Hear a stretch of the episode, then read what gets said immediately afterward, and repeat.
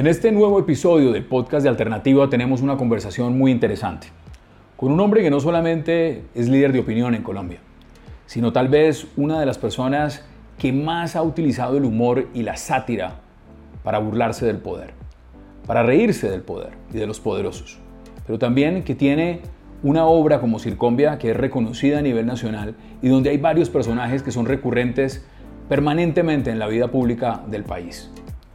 Daniel Samperospina no solo es periodista, también es un hombre que hace stand-up, tiene canal de YouTube y está activo en las redes sociales permanentemente generando polémica y opinión. Hoy, en este podcast, nos sentamos a hablar con él para, desde distintas posiciones ideológicas y muchas veces con humor, reírnos de lo que está pasando en Colombia, pero también analizar la coyuntura de lo que han sido varios gobiernos y del acontecer nacional. Transversal, un podcast de alternativa. Daniel Samperospina, Qué bueno que haya aceptado esta invitación y estemos aquí en Alternativo. Claro que sí, al revés, muchas gracias por hacérmela. Vine aquí a, que me lean el futuro. Oiga, me han dicho que era gratis. Cuente eso, ¿Le, han leído el futuro recientemente o no? no, hace ¿No? no. ¿Cuántas, veces, ¿Cuántas veces ha estado usted con un profeta enfrente hacia esta distancia. Así un, un profeta, digamos, que me complemente capilarmente, prácticamente es la primera. Pero mire que yo ya me quedé sin pelo. Sí, hombre, eso es preocupante. ¿Por qué? No, eso ya fue un cambio y la verdad ah, tiene sus adeptos y los otros que no. Tiene una ventaja, no lo reconocen uno en la calle. Claro. Entonces eso es un plus. Ahí pasa más de agacha. A mí me toca es ponerme cachucha. Entonces Pero usted nunca se pone, ¿o sí? Yo, yo lo he visto en la calle y nunca usa... No, no, no. No, ahora por vainas de, cuando estaban el sol muy arriba y la vaina dicen que por el cáncer y eso, pero realmente nunca prefiero quemarme y chamo. Pero usted es una persona que lo deben de conocer y reconocer fácil en la calle. La gente lo ve, lo para, le pregunta a Daniel qué anda, cómo va, cómo es eso. Sí, la verdad sí, y para mi sorpresa con amabilidad, porque además cuando uno está muy inmiscuido en el mundo de las redes, a veces cree que la vida real también va a ser como las redes, es decir, que uno va a salir y lo van a matar. ¿Qué es lo que le pasa al presidente? Eh, más o menos, eh, pero, pero pues eh, no, hasta ahora generalmente bien, depende un poco del momento y de la cosa. ¿Cómo va a ser Combia? Muy bien, eso sí va muy bien. Realmente es un formato como satírico, escénico, para poder llevar la sátira política que hago pues al escenario. Eh, una de las cosas que nos tocó hacer a los periodistas de medios tradicionales con toda esta revolución en la que estamos tratando de sobrevivir, eh, y fue esa, traducir, traducirnos a distintos formatos, ¿no? Ya no a los formatos tradicionales, sino a los nuevos. El primero es digital como este, pues usted lo conoce. Y, y, y, el formato digital tiene un complemento necesario que es el presencial. Eso lo enseñaron los mismos youtubers, los chinos estos a los que uno eh, terminó imitando. Ellos hacen encuentros ¿no? con sus seguidores y la vaina. Bueno, eh, digamos que la traducción de esos encuentros en una persona como yo sería estas, como, como es, no es propiamente un stand-up, como esas conferencias de sátira política que me he venido inventando. Vez lo, lo visualizó? La última de ellas, Circombia. ¿Y lo visualizó? En, qué momento se dio cuenta que ese era el tránsito que había que, dar? Fue muy claro. Yo tenía una firma de libros en el año 2016 o 2017, ya ni me acuerdo. Em, era un libro que había hecho sobre el gobierno de Santos, pues de sátira política. Y cuando llegué a la firma que habían organizado en la editorial, la feria de libros estaba a reventar. Era una cosa, pero impresionante. La que hacen normalmente en Corferias, digamos. Sí, pero era como entrar a un vagón de Transmilenio, era una vaina imposible, pues.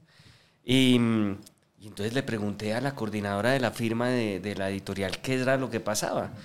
Y me dijo, no, es que está Germán Garmendia. Youtuber. Y yo quedé aterrado, no, no entendía qué diablos era lo que me decía. Y la única persona que reaccionó era mi hija, que para, mi hija menor, que para entonces tenía como 10 años. Me dijo, está Germán Garmendia, está acá. Y yo le dije, ya que el ¿Qué movimiento literario pertenece al maestro Garmendia, que, ha leído del maestro Garmendia. No, no, es un youtuber, un chileno. Mierda, es chileno, es decir, es de la escuela de Cuidobro, de Neruda.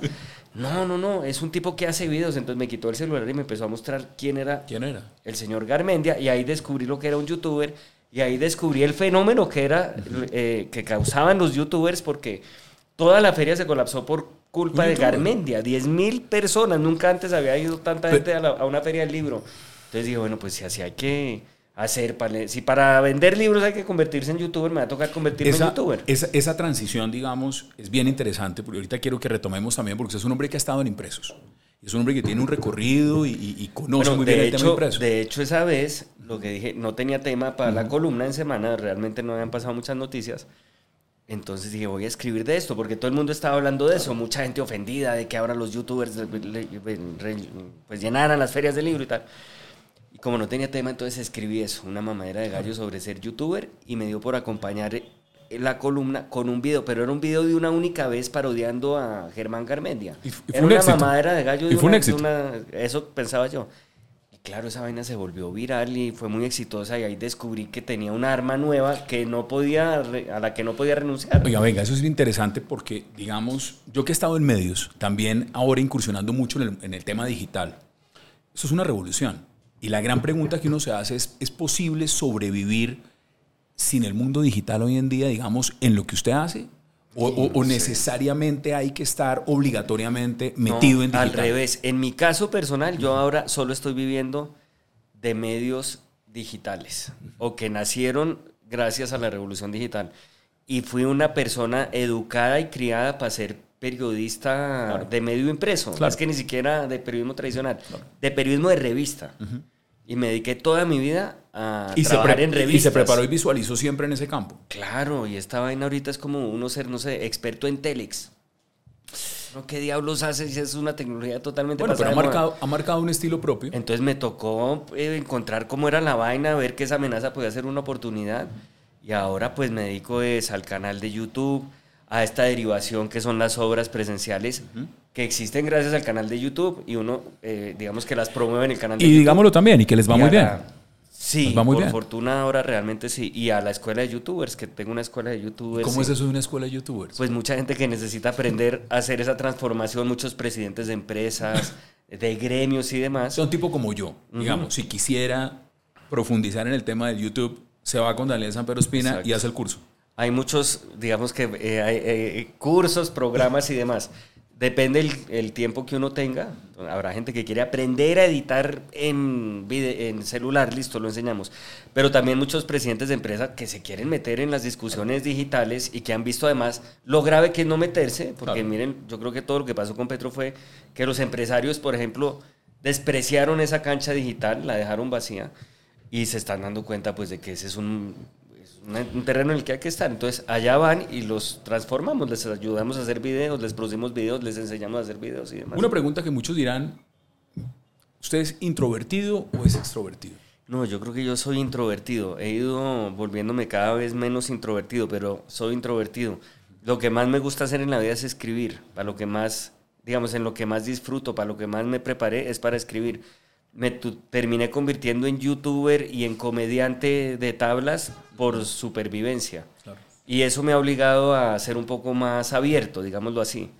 Eh, pues porque además en este mundo de las selfies uno es Ah, el no, que aparece. Entonces, No, pero además todo usted, usted- usted es un hombre mediático y, y- y no solo está en, en el tema mediático, sino también pone a otros en la lupa y pone a otros en, en el lente.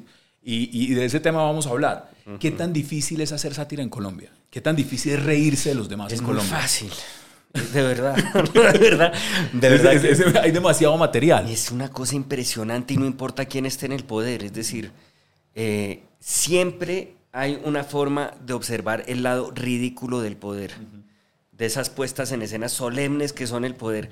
Siempre es inevitable. Es decir, desde No el impor- Frank pero- pero no importa de Álvaro Uribe. Bueno, en Circombia precisamente abarcamos cuatro gobiernos. Es la historia reciente de Colombia, del siglo XXI, de Álvaro Uribe hasta nuestros días. ¿Y por qué- y Entonces, por qué un- desde ahí? eh, de- demuestro ahí en esa obra, en hora y media, que de verdad, no importa quién esté en el poder, siempre hay una constante y es que esto es un circo. Usted y yo somos contemporáneos en, en- en tema de edad. ¿De cuál es el primer presidente que usted tiene realmente una conciencia? Me acuerdo vagamente de Turbay, por Vagamente. los chistes, Por los vagamente. chistes. Después de Belisario, Belisario. eh, pues creo que la, la cosa que nos marcó a los de mi generación, que la recordamos todavía, que fue la semana terrible de noviembre, de, del Nevado del Ruiz, Así de, es, toda de la toma del M19 Le al Palacio duro, y sí. demás. ese quizás sea el primer momento. Ya pa- de ahí para adelante, pues Virgilio Barco y demás. Gaviria. Bueno, Gaviria. Y, y en ese proceso. Samper, de- gran de- presidente, por favor. Ya vamos a hablar de Samper. En, en el tema puntual de uno escoger, ya por razones también de- de libreto, de vida, de humor, cuando uno tiene todo ese barrido de presidentes y cuando uno analiza el poder, usted los ve y dice, ¿cuál me ha dado más material? ¿Cuál es el que realmente he podido disfrutar a plenitud por la cantidad de material que me ha dado? En un momento determinado, Uribe. También es que Uribe estuvo más tiempo en el poder. Así es. Eh, pero Santos Uribe daba estuvo. una papaya deliciosa cuando aparecía con el fracte tillero, cuando se botaba de panza pues en los ríos, en el tobogán, en todo eso, de verdad. Y además empezaba la era digital, entonces Claro. empezó a haber mucho material de, de, de- de él. Después llegó Santos, que yo creí que Santos iba a dar menos papaya, además porque se veía que era un tipo mucho más aséptico, que le daban un poco más de asco las cosas y tal. Al revés, eso sirvió Dio mucho material. Claro, porque además empezó a disfrazarse. En un momento determinado dijo, no, yo tengo que conectar con el pueblo. Entonces empezó a disfrazarse de campesino. Eh, Y eso se- en Santos se veía Cam- realmente forzado. cambiar realmente su personalidad y su faceta y convertirse en otra persona. Claro, alzar niños, unas cosas que le O debían sea, en parecer Uribe era más, más auténtico, digamos. Sí, yo sí, creo que, claro, pues claro, era más naturalmente más campechano y tal. Se veía más forzado cuando se ponía un smoking cortado a la altura de las tetillas, eh, que ese en cambio debía ser el hábitat de Santos, ¿no? Eh, pero Santos tocó el culmen cuando se hizo retratar en calzoncillos en una casa de interés social. Eso fue un tema de vivienda. Sentado en una especie de retrete, que no Sí, era retrete, sí, como sí. haciendo una especie de un simulacro de evacuación, por decirlo de alguna manera. Famoso, famosa imagen. Eso era una cosa muy grande. Uno decía, pero ¿en qué momento? O sea, ¿cómo se le ocurrió? ¿Cuál fue el proceso mental para creer que esa era una buena idea? Siempre hay un equipo de comunicaciones creativo, ¿no? Pero impresionante, de los enemigos. Yo creo que los presidentes siempre han estado trabajando con, con Bueno, espías. Yo que pasé por ahí, entiende uno perfectamente ese tema. ¿Con Duque cómo le fue? ¿Le dio mucho material? Mucho. Yo le, y yo quería venir también a agradecerle mucho a usted que hizo parte de ese gobierno, de verdad. Yo pagué el tratamiento de ortodoncia de mis hijas gracias a ustedes. ¿Qué, ta- y eso qué- no hay cómo, qué- qué tanto no hay material le agradecerlo. dimos? ¿Qué tanto material le dimos? Mucho. Era, era una cosa.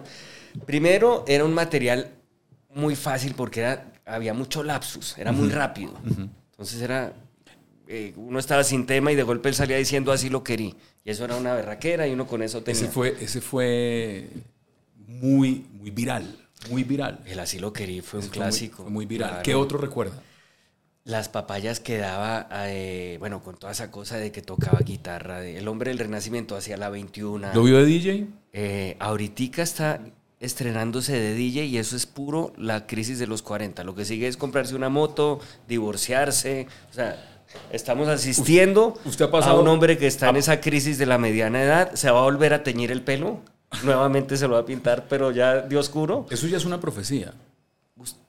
Bueno, yo quiero es que, ven, que usted me diga qué va a No, pasar no, con no. us- usted además tuvo una, una, una, una cosa muy generosa y es, esa bandera se la delegué a Gustavo Bolívar. La pregunta es si lo está haciendo mejor que yo o no. ese, ese es, ese- ese es el, Pero tiene toda la razón. Ese es el ejercicio. O sea, yo ¿usted ya cree tuve que- un relevo en esa ¿Usted en- cree que en Bolívar es el Hassan Nazar de la izquierda? Pues la verdad es que el tema de los, en, en la materia de trinos Sí. da mucho material. Sí. Da mucho o sea, material. Todos los trinos del pasado de Bolívar parecen estar criticando al gobierno del presente. Oiga, es una oiga. cosa impresionante, que era un poco el efecto, ¿Qué tanto, el qué tanto- efecto Hassan qué- Nazar qué- también en su ¿Qué tanto momento. se divirtió usted mirando trinos míos? No mucho, yo la verdad me divertí mucho. Además es que es duro, ¿no? Porque, claro, pasar de la oposición al gobierno pasar, de es la, eso. pasar de la tribuna a, a A la jugar, arena, porque claro. está uno ya en otro campo. Claro, yo mucha, gente, mucha gente no lo hace. Mucha gente no lo hace precisamente por eso. yo jamás lo Hay- haría. Hay, un profundo temor de qué va a pasar cuando uno se expone a estar en la tribuna y bajarse a la arena. Terrible, que Y todas las es- palabras de la que uno decía como opositor se las pueden decir a uno, tal cual todas. Adem- además, en un tema que es muy interesante y es que no se puede contestar. Porque en, en el momento en que usted contesta, ya no lo hace como individuo, sino la, cualquier respuesta se vuelve institucional. Claro, y se ya puede- no es usted, Exacto. es un funcionario, está hablando en nombre del. Estado. Entonces se puede volver, es un ataque a la libertad de prensa. Claro. o un- o- bueno, ¿lo aprovechó Claro. en ese momento? ¿Lo disfrutó? Totalmente, lo disfruté muchísimo. ¿Y con Bolívar se ha encontrado el material suficiente o no? Maravilloso, Bolívar también ha producido, pero cantidades impresionantes de profecías involuntarias eh, desde esa vehemencia y desde esa rabia además con la que él trata de comunicarse. ¿Es que es ideología más que cualquier cosa o qué pasa? ¿En qué sentido? Cuando uno, digamos, puede decir un montón de cosas que pueden ser utilizadas para, para un sketch, para un libreto, para una sátira, para una caricatura, para lo que sea, eh, y cuando se opina de todo, de lo divino y lo humano, que es lo que mm. pasa mucho en las redes sociales, que, se, que, se, opina permanentemente de todo. De cualquier vaina. Y, cualquier cosa que uno opina está sujeto que en el futuro se pueda volver a, recapturar y utilizarse además en el tiempo, que creo que eso pasa mucho. Claro. Digamos, a mí me pasó. Claro, porque las redes es un, es decir, en las redes es muy fácil sacar de contexto cualquier cosa que uno haya dicho. De acuerdo. Y una cosa es decir una frase en determinada situación de determinado año que decirla ahora, pues, naturalmente, pero esa es la trampa de la redes. En el caso mío, por ejemplo, fue muy curioso porque yo nunca utilizo nombres puntuales, sino hablo en términos generales que usted los puede utilizar y trasladarlos en el tiempo muy fácil. Son aforismos muy fácil, clásicos, sirven para cualquier siglo. Lo, leerán en el futuro, en dos o tres siglos. Precisamente por eso. En este caso, cuando usted mira la perspectiva de lo que es el poder, porque el poder es eso, el poder es poderse uno también trasladar y reírse y hacer humor de eso hay personajes que usted debe de tener permanentemente en su libreto y, que están en, cualquier momento en el tiempo y más en un país como Colombia. Deme nombres. Mire, en la obra, por ejemplo, es que tiene que ir a la obra. En la obra están muy bien retratados. Hay dos que siempre aparecen en todos los gobiernos. Como le digo, es una obra que cubre cuatro gobiernos. Pero siempre aparecen Roy Barreras y Armandito Benedetti con camisetas de cada gobierno. Cambiando, cambiando, cambiando. es decir, eso sí son los contorsionistas del circo. es impresionante, de verdad. Es que han sido uribistas, santistas, petristas, lo que tengan que ser. Es increíble ver, por ejemplo, a Armandito Benedetti ahorita de petrista. Es decir, han pasado por todo, pero, pero es que sin ninguna vergüenza. Y mañana podrán ser de cualquier cosa. De lo que sea, claro, pero sin ningún agüero mientras todos los demás como unos idiotas nos peleamos por ellos. Es que ese es el mensaje final de la obra también, ¿no? ¿Ha peleado usted con, ha, tenido discusiones, digamos, donde ha dejado de, o, ha cortado relaciones con amigos, con familiares o alguien por política? A mí me sirvió mucho tener un tío político y un tío que fue presidente, porque yo aprendí muy rápidamente que uno no puede pelear por políticos. Yo me la pasaba viéndolo a él. teniendo discusiones con personas públicas a las que uno terminaba detestando, con las cuales a los dos meses él terminaba dándose las paces y no pasaba nada. alianza? Pues claro, porque es que los políticos no tienen principios, tienen intereses.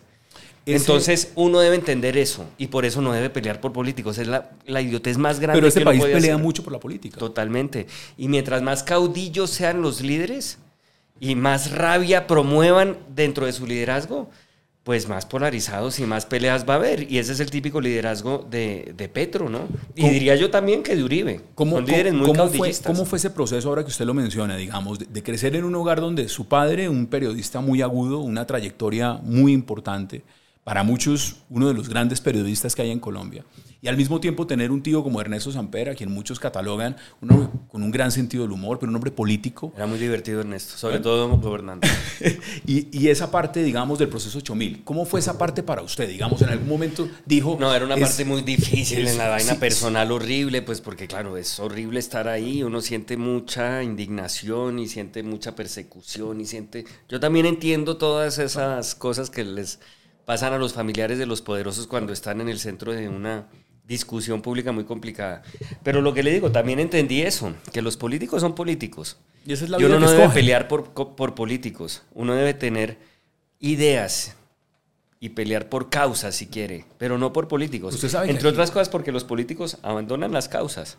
Ah, no, pues cambian las banderas. Sin ningún medida que van las circunstancias. Pero es que sin ningún pudor, es una cosa impresionante. ¿Hay límites en el humor? ¿Hay barreras que no se deben cruzar? Bueno, hay una muy evidente que es la barrera que dicta la ley.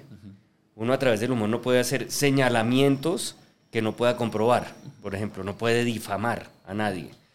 Eh, ni uno ni nadie. Eso está para los humoristas y para los no humoristas y para los que sean. ¿Qué tanto lo han atacado en ese sentido? Que hayan dicho, venga, Daniel, usted está cruzando una frontera muy delgada entre lo que puede ser Permanentemente, ese es el riesgo del humorista. Pero el verdadero límite del humorista, que es a lo que voy, es que se queme con el voltaje de sus propios chistes. Ejemplo. Que el chiste no le salga bien, que el chiste hiera no al blanco al que uno le apunta, sino a la audiencia misma. ¿Le ha pasado? Claro, es que yo creo que un humorista, pues claro, un humorista vive en una cornisa todo el tiempo y si se arriesga a hacer un chiste, pues le puede pasar. ¿Y qué se hace en ese Me caso? acuerdo, por ejemplo, un, un chiste, a ver, comenzando la columna de semana. Yo trataba y trato todavía de manejar dos elementos. Una cosa que sea sobre el mundo cotidiano, no sé, la novela que está de moda, el La Voz Kids, eh, mi vida familiar. Sí, coger, eh, coger la coyuntura del día a día para, para pero jalar la, también. La, la que no es política y mezclarla, hacer una especie de trenza con la noticia política. Entonces no me acuerdo en ese momento qué pasaba, pues eso fue hace muchos años. Mi esposa estaba esperando a nuestra segunda hija y algo pasaba también con la negociación de Uribe para cambiar el articulito a través de, de Fabio Valencia y la vaina. Hice algún paralelo escatológico que salió bastante mal, Mal. entre el parto de mi esposa y la figura de Fabio Valencia. No Y eso fue- y eso fue la en muchos detalles. Eso fue terrible, claro, porque impresionó mucho. Salió mal el chiste. Me ¿Qué le quemé con el voltaje del ¿Qué le dice su señora en muchos casos frente al humor, su familia? Mm, Mi señora me llama mucho a la cordura, a la calma. Ella pues trata de que, la- de, de que la- el humor y la obligación de hacer humor y de hacer caricatura, que la caricatura es una forma de simplificar, de perder los matices y tal, no se vuelva tampoco un arma injusta, ¿no? Claro. Que eso puede pasar permanentemente. Sin duda. Eh, entonces, en ese sentido es como un polo a tierra y eso se lo agradezco a ella. La desobedezco generalmente. Eh, No, lo- no, tengo, toca. no tengo la menor duda, no tengo la menor duda. En las redes sociales se forman mucho personajes. Hay personas que, digamos, conocen, una cosa es ver al individuo en las redes y otra cosa es ver el individuo de a pie, de carne y hueso. Y la interacción incluso puede cambiar porque se forman estereotipos. Total. ¿Le ha pasado? Digamos, con gente que ha conocido o frente a usted mismo, hay personas que le digan, oiga, yo tenía una imagen suya muy distinta en las redes, a verlo, a sentarme a hablar con usted". Seguramente, y seguramente esto que nos está pasando a los dos es un poco eso. Sí, tiene, tiene- Yo- es- esta idea además se la cuento que pronto usted ya, ya tiene más, más, más idea de dónde viene. Surge de, de una vez que fui a entrevistar recientemente a Carlos Fernando Galán cuando todavía estaba de candidato. Y en ese momento estábamos preparándonos para la entrevista y llegó un amigo suyo, que es Juan Abel. Ajá. Y terminé hablando con Juan eh, mientras preparábamos la entrevista con Carlos Fernando. Y, y una de las cosas interesantes era, bueno, cómo había sido mi paso por el gobierno, cómo, había, cómo veía él el nuevo gobierno y demás. Y dijo, qué interesante sería una conversación suya con, con Daniela Sanpero Espina. Y a mí me quedó sonando mucho la idea, porque dije, claro, hay, hay personas que lo ven a uno normalmente en, en lugares muy opuestos, ideológicos y de la vida y piensan que el diálogo no se puede dar. Y es todo lo contrario. Y en escenarios que distorsionan mucho, como las redes sociales. Así ¿no? es, así Sí. es. Claro, Y- porque por eso... a eso- Y si a uno eso se voy. conoce durante, se cae bien y no pasa Eh, nada. Exactamente. Estoy de acuerdo. Pero sí. en las redes pasa mucho eso, que Sí. se forma una imagen. Sí, y yo creo que yo tenía dentro de mis propósitos de este año hacer una especie de cruzada contra la polarización. Y, y con varias ideas, algunas más creativas que otras. Una, por ejemplo, eh, de ese Despolaricémonos Challenge, eh, la hice ya, y espero ¿Cómo hacer fue? más, que fue un ejercicio social, un, un experimento social, como hacen en el mundo de las redes. Me fui a una de las marchas del petrismo, redacté noticias protagonizadas por este gobierno, reemplacé los apellidos, es decir, donde decía Petro puse Duque, por ejemplo, Claro, cambió. y leía las noticias a la gente ¿Y qué decía la gente? indignada. Indignada cuando suponían que el protagonista era, Era otro. Duque. Claro. Es decir, usted sabía que, no sé, que el hermano de Duque estuvo negociando votos en la cárcel. Es que está pintado Duque y no sé qué. Entendiendo pues ¿Qué que quien lo hizo fue en realidad el de Petro.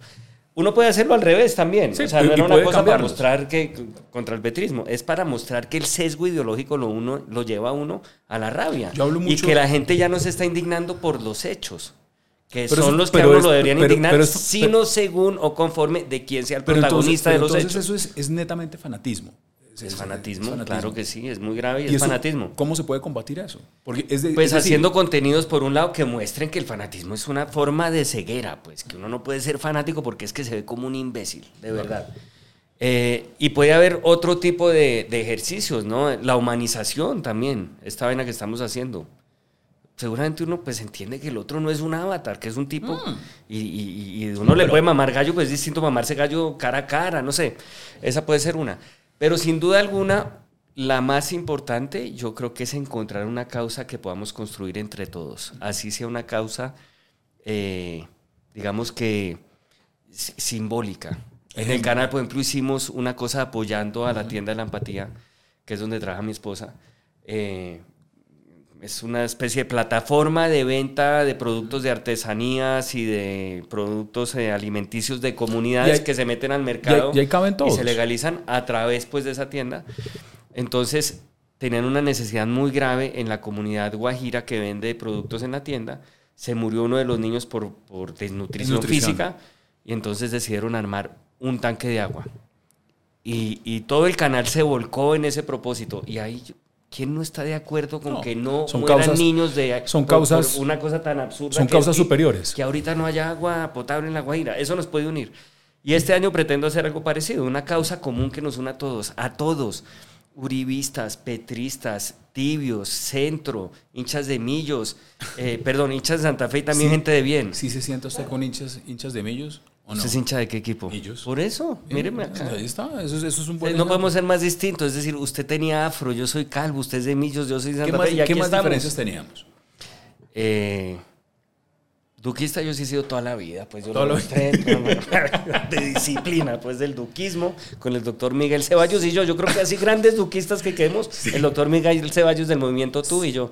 ¿Qué pasó con el movimiento Tú? Yo Oiga, buena pregunta, buena pregunta. Tengo que preguntarle a los astros, pero realmente no lo sé. Es una aspiración que no duró mucho. No desvaneció. duró mucho.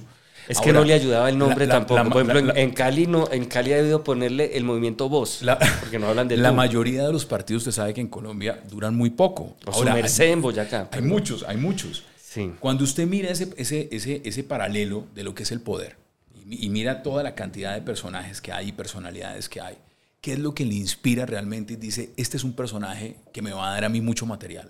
Esto es algo que realmente voy a disfrutar plenamente. Digamos, de cero a Pachito Santos, ¿qué tanto puede dar papá de un personaje? Más o menos en ese escala. Eh, bueno, hay unos que desde su cosa física, desde los papayazos físicos, dan, eh, son evidentemente personajes. La alcaldesa, la ex alcaldesa, Claudia López. me sorprendió muchísimo. Yo no pensé que era tanta papaya. Tanto material. Es, de- es que de la nada le daba por grabarse en ayunas con las lagañas hay- en carne viva, Pero hay personas que cantando. pensaban que era, que era muy buena estrategia también, digamos, para acercarse a la ciudadanía y contar las cosas. Ahora, con Yo Carlos Fernando prefiero Galán cuando se quieran distinto. acercar a mí como ciudadano, yo prefiero que ya se hayan bañado, al menos se hayan lavado los dientes, que no tengan lagañas. Es decir, qué necesidad salir cantando eh, desde las 5 de la ¿Hizo mañana. Hoy es un hizo- gran ¿Hizo día. buena alcaldía Claudia López en su opinión? No, a mí me decepcionó un poco, la verdad. Sí. Y además me decepcionó el tipo de liderazgo de ella. ¿Por qué? Me pareció también muy divisorio, eh, muy poco, no, no, no la vi tan capaz también de, de ser autocrítica, o sea, yo creo que eh, se necesitan unos liderazgos más, más sosegados ¿Y también. cómo le está eso. pareciendo Carlos Fernando Hasta ahora bien. Hasta ahora bien. Hasta ahora poco, bien, hay una cosa rara de Galán, y eso me preocupa como humorista, y es que todo el mundo está diciendo que el pésimo gobierno de Duque va a engendrar a un, un liderazgo de ultraderecha, que vamos a ir de extremo a extremo. Pero me parece que lo que pasó en estas elecciones en general muestra que de golpe el péndulo esté buscando detenerse en otro momento. No hay político más genérico, más aburrido, parece una marca blanca, pues, que Galán. Y de, de alguna manera, quizás toda esta gritería ha hecho que la ciudadanía empiece a mirar también que, bueno, un tipo que, que no sea esta locura y este delirio de trinos en árabe y que con los que unos... ¿Con, quién los- se queda usted? ¿Con, De golpe con, no Gustavo lo sé. Berto o con Gustavo Prendo? A mí me gusta Berto. Berto. Sí. Es mejor. Pues es que yo creo que lo que hizo este fin de semana fue inolvidable Berto. ¿Eso por qué pasa? ¿Qué, qué siente usted? ¿Cuál es el entorno para que pase eso? Café. Mucho café. ¿Pelear ¿Se con una cuenta fake? Venga, cuando, cuando Duque salía diciendo el periquito, ¿se acuerda? ¿Eso qué fue?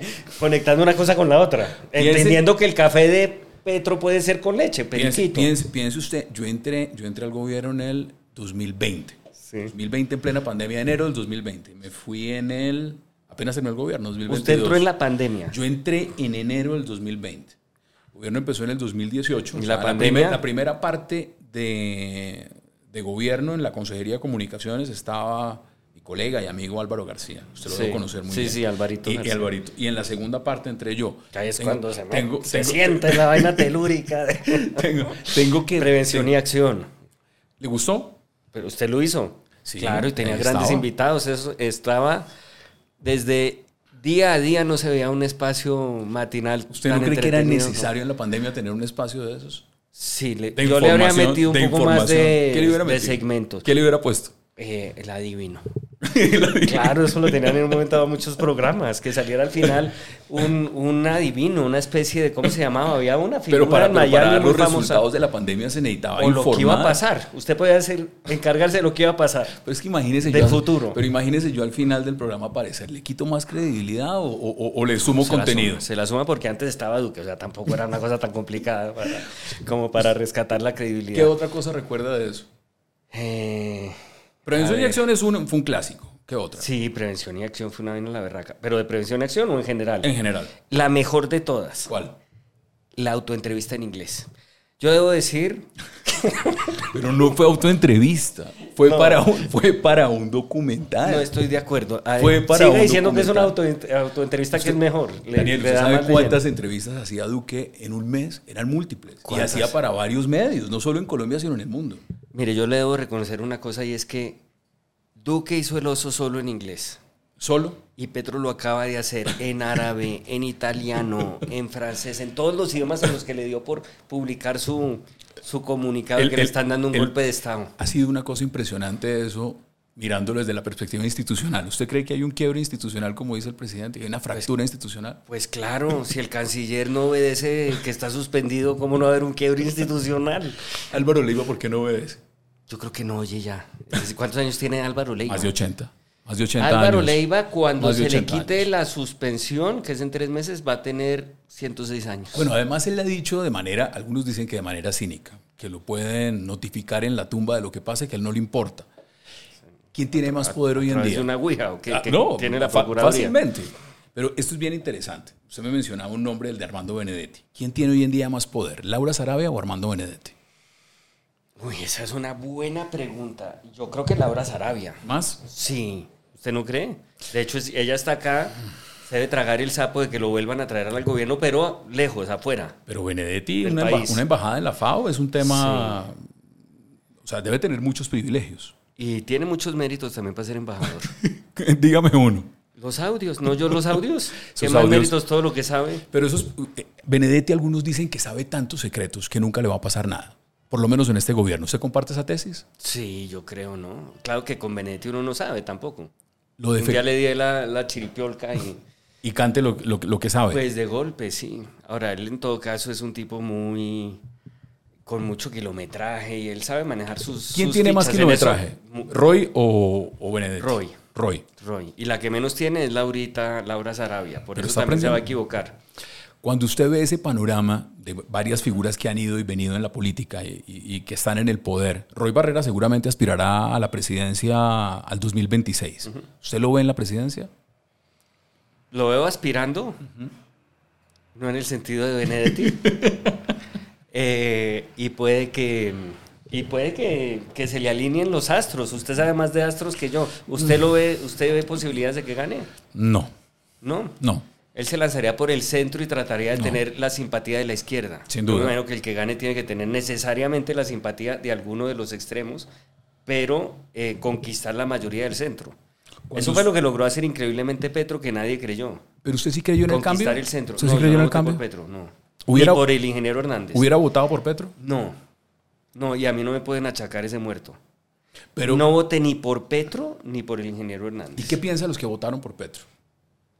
Digamos, yo creo que cuando un político produce una frustración, la culpa es del político, no de quienes lo eligieron. Entonces, pues la gente también tiene derecho a decir, bueno, pues yo le creé a este tipo, pues que, Pero no hay un alto es que el cambio no venía con que el hijo iba a hacer negocios con el hombre Malboro en efectivo, con que iba a tener hasta la hora Sarabia que también, porque todos andan además en efectivo.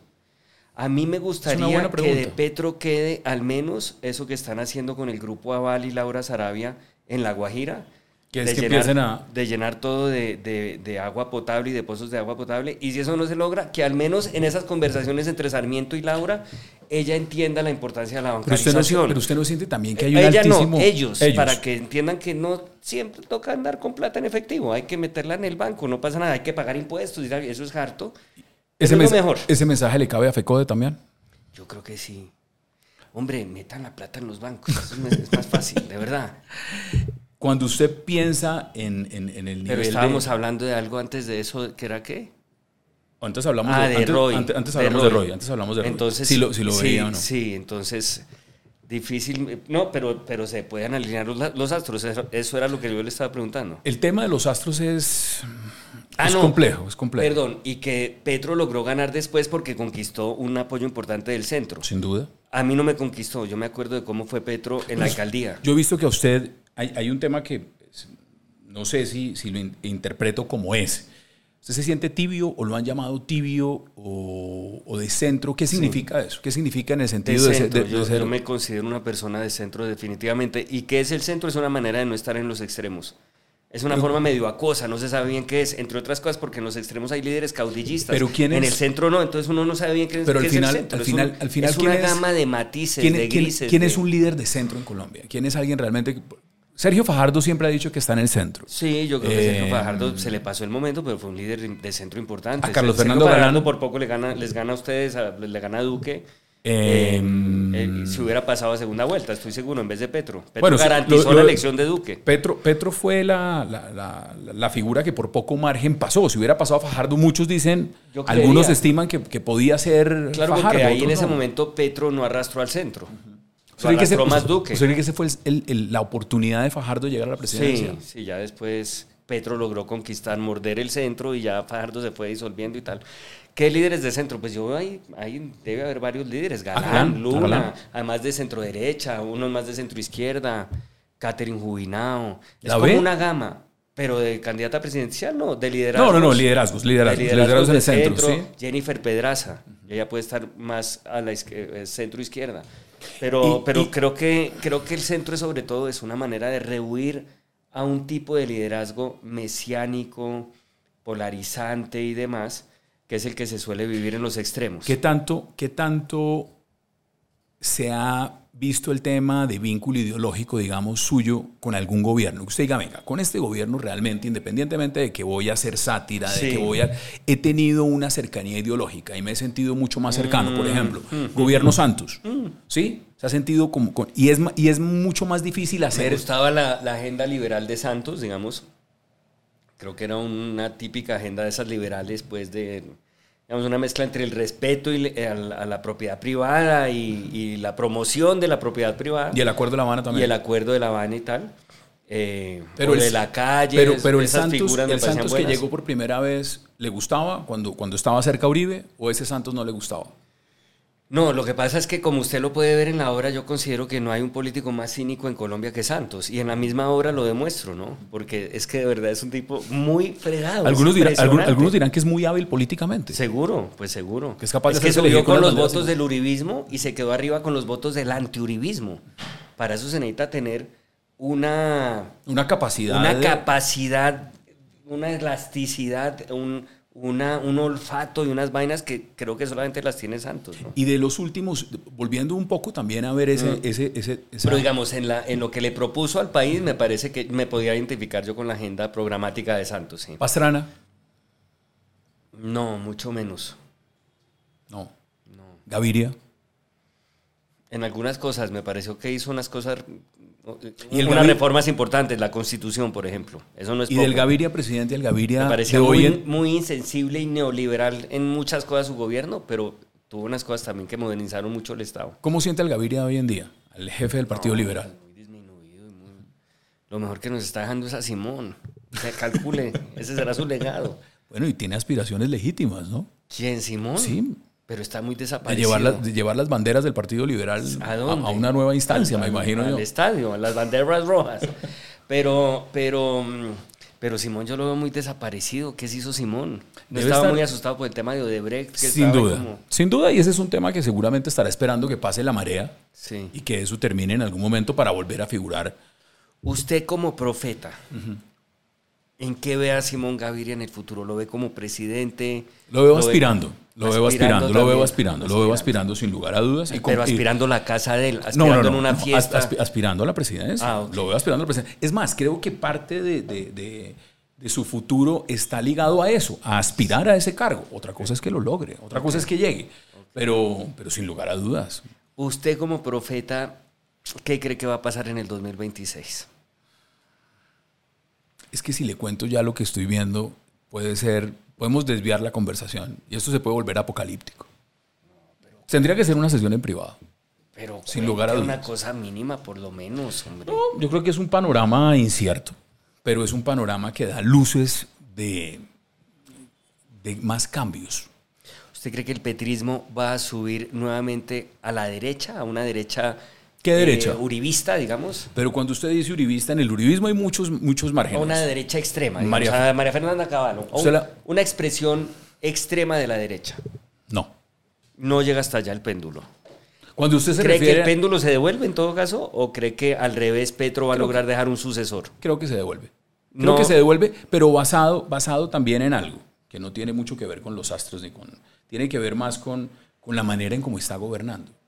O sea, no sé si usted cómo lo ve, Daniel Sanpero Espina, pero digamos, en el proceso de ejecución que está teniendo hoy en día, veo mucha gente que votó por Petro desilusionada. Veo mucha gente que se, ha, que se ha cuestionado realmente si el cambio llegó o no llegó y se están dando cuenta que no llegó.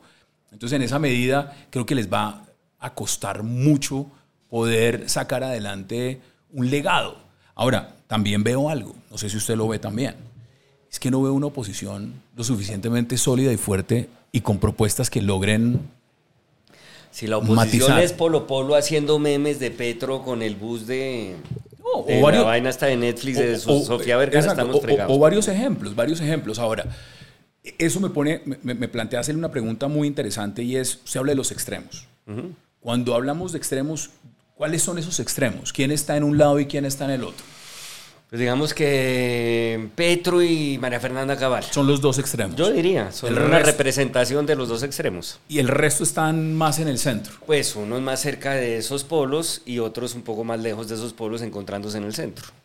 Si usted tuviera que catalogar hoy a Álvaro Uribe, ¿lo pondría en qué extremo? Eh, al lado de María Fernanda Cabal. ¿Pegado? Metido en San Andrés, en el mismo charco en el que se metieron, pegados como salen en esa foto, así. ¿Usted vio esa foto? Sí, la vi. Los Y dos le- metidos en San Andrés, en, en- lleno, eso lleno de aguamalas. Usted sabe lo que pasa si a uno le, le pide a una No, aguamala, no, no. el favor que le tiene que Ahí, pedir a ahí alguien. ahí no hay nada que hacer. Ahí no hay nada Que, que, le hacer. hagan, que alguien Ahora- se le haga pipí, o sea, y el único sería Alex Flores. ¿o En quién? ese, en ese caso es interesante. ¿Cómo está viendo usted la posición de José Félix Laforia entonces? Pues en el. Últimamente en el sofá. Durmiendo en el sofá. ¿Pero eso, eso es fingido o eso es acordado? No, ¿O eso yo que eso ser fingido, ¿no? ¿Eso es No fingido? sé, ¿Eso pues es deben, fingido? deben tener unos acuerdos ahí, sí, pero mi amor, ¿qué quieres que haga? Es decir, yo estoy ahí, me toca montarme en el avión con Iván Cepeda. Tampoco puedo, pues, eh, No puedo evitarlo. sí, eso, yo no sé, eso lo deben manejar en el desayuno diciéndose alguna vaina, pues, pero no sé, cómo- debe funcionar así, ¿no? No lo sé, no lo sé. eso Yo no no, querido, como no- no he querido preguntar tampoco. No he querido andar en el tema. Mejor, mejor no. ¿Se ha sentido perseguido? Sí, claro, sí, sí. ¿Por Y quién? amenazado. Eh, bueno, en el gobierno de Duque. Me, ¿De verdad? Me clavaron una vaina en la SIC. ¿Barreto?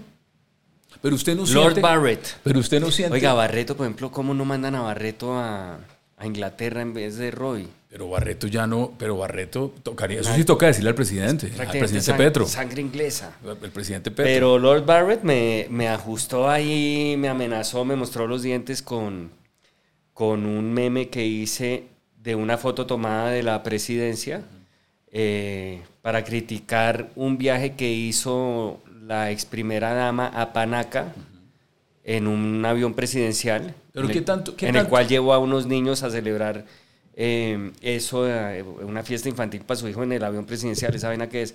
Entonces hice un meme eh, utilizando esa foto oficial y me clavaron pues ¿Qué tanto, eh, qué tanto, qué tanto una, una multa de la SIC. Entonces, evidentemente eso fue para ¿Amedrentar? seguro. Yo ¿Y no siente usted que fue un error suyo? Hombre, yo después pensando, dije sí, de golpe no necesitaba poner la cara de los niños. Eso fue una idiotez quizás. Pero todos sabemos que la intención mía, porque el meme era para promover la venta de un juego que yo Sí, hacía. así es. pues, Y no ahí- y ahí fue donde no entró la- vender- la- la- no era la- la vender el juego. O sea, el juego no se consigue en Panaca. El- el- la cosa era, eh, si vas a Panaca, pide un descuento para el juego. No se vende en Panaca, era una mamadera de gallo ¿Qué para pasó, ¿Y qué señalar- pasó con eso? para señalar ¿Eso en qué lo de- terminó? no, pues me puso un fallo en contra. Pero sobre todo tensionó todo para que yo me angustiara, que por la explotación que estaba haciendo de los niños. Ahora, yo respondí eso con un video en el, que, en el cual mostré las veces que Duque salió explotando niños. ¿Cómo lo hizo? pues en todas las eh, documentaciones de campaña y tal, cuando iba al Chocó a repartir dulces y tal. Eso eran niños y Le alzaba voy a- niños le- y tal. le voy a- contar esa historia, porque algunos piensan, y, y vale la pena porque la recuerdo muy Pero bien. ¿no eso- cree que ahí hay doble rasero? O sea, se indignan por unos niños, no, no, pero no no. por los otros. Le voy a contar por qué. Digamos, esa es una historia que la conozco bien. Eso fue en Bojayá. Eso fue un viaje a Bojayá. Y en ese viaje a Bojayá estábamos caminando en ese momento con el expresidente Duque, recorriendo el municipio. Y mm, llegamos a una tienda a saludar a las personas que trabajaban en la tienda. Y había muchos niños. La verdad es que había un montón de población que estaba ahí en la vía mientras el presidente iba caminando y se iba mirando lo que estaba pasando en el municipio. Y él de manera muy genuina entró a la tienda a saludar. Y cuando entró a saludar, pues había un montón de niños afuera. Entonces les dijo, eh, ¿quieren algo? Y inmediatamente la señora de la tienda dijo, acá hay unos dulces. Y él lo que hizo fue que compró los dulces y los, y los repartió. Inmediatamente como que la imagen fue que se había llevado, era un stage de presidencia que se habían llevado dulces en el avión para repartir. Nunca fue así. Entonces siempre como que uno tiene una perspectiva, digamos, de ver la película de lo que ocurrió en ese momento a lo que se ve desde el otra, la otra óptica. Pero esa fue la historia. Entonces nunca fue planificado, nunca fue un stage ni nunca fue algo que se buscó. El caso suyo es distinto. Y él también dejó en todo caso los dulces, no se los comió él. No, los dulces los entregaron, los Bueno, dulces eran para los niños. muy meritorio. Los niños, o sea, ningún, yo, creo, yo creo que ninguno de nosotros comió dulce en ese, en, en ese, en ese, en ese paseo. ¿Duque Pero comía mucho o no? Yo creo que los presidentes eh, comen bastante. Ahora, el tema es si uno se compensa. No, o sabe que no. Sabe que no. El tiempo, el Pues tiempo- toman café. El tiempo que yo estuve con el presidente, trabajó mucho. Bueno, nos tocó la pandemia. La pandemia fue dura. Em, y tocó viajar mucho. Porque esa coyuntura de estar permanentemente en gobierno y con esa crisis de salud pública involucró viajar demasiado. Usted ha dicho que digamos que el gobierno de Duque le pareció pésimo. ¿Por qué? No, eso era antes de que empezara Petro. ¿Eso era antes? Es que es muy difícil así de verdad. ¿Por qué? Cuente, cuente, de cuente. acuerdo porque uno termina echando de menos al anterior. ¿Qué es eso, por Pero favor? le pasó, le pasó con Duque, le pasaba con Santos, ¿no? Eh, que si me parecía mejor el gobierno de Duque que el de Santos. No, yo creo que el gobierno de Duque la embarró en lo de la JEP. ¿Por qué en la JEP? Pues porque al oponerse a la JEP y al, digamos que trabar del todo el proceso de paz, quitó una... mm, eh, como, como, co- eh, el país era como una olla express que también necesitaba quitar esa presión. Yo creo que el proceso de paz iba a servir para eso. Es lo que venía era también y una- taponar eso, de alguna manera, creo que fue también lo que hizo que subiera eh, Petro. Él, él venía con una idea y era no oponerse al acuerdo, sino a unos puntos específicos. ¿Usted cree que esa discusión fue inane? No, se, Yo no debió creo- darse. Y yo creo que ahí, ahí él además perdió un poco de oxígeno y tal, pues creo yo. ¿Y, y- y- y cree que, que ese gobierno de Duque fue el que le abrió la puerta a Petro?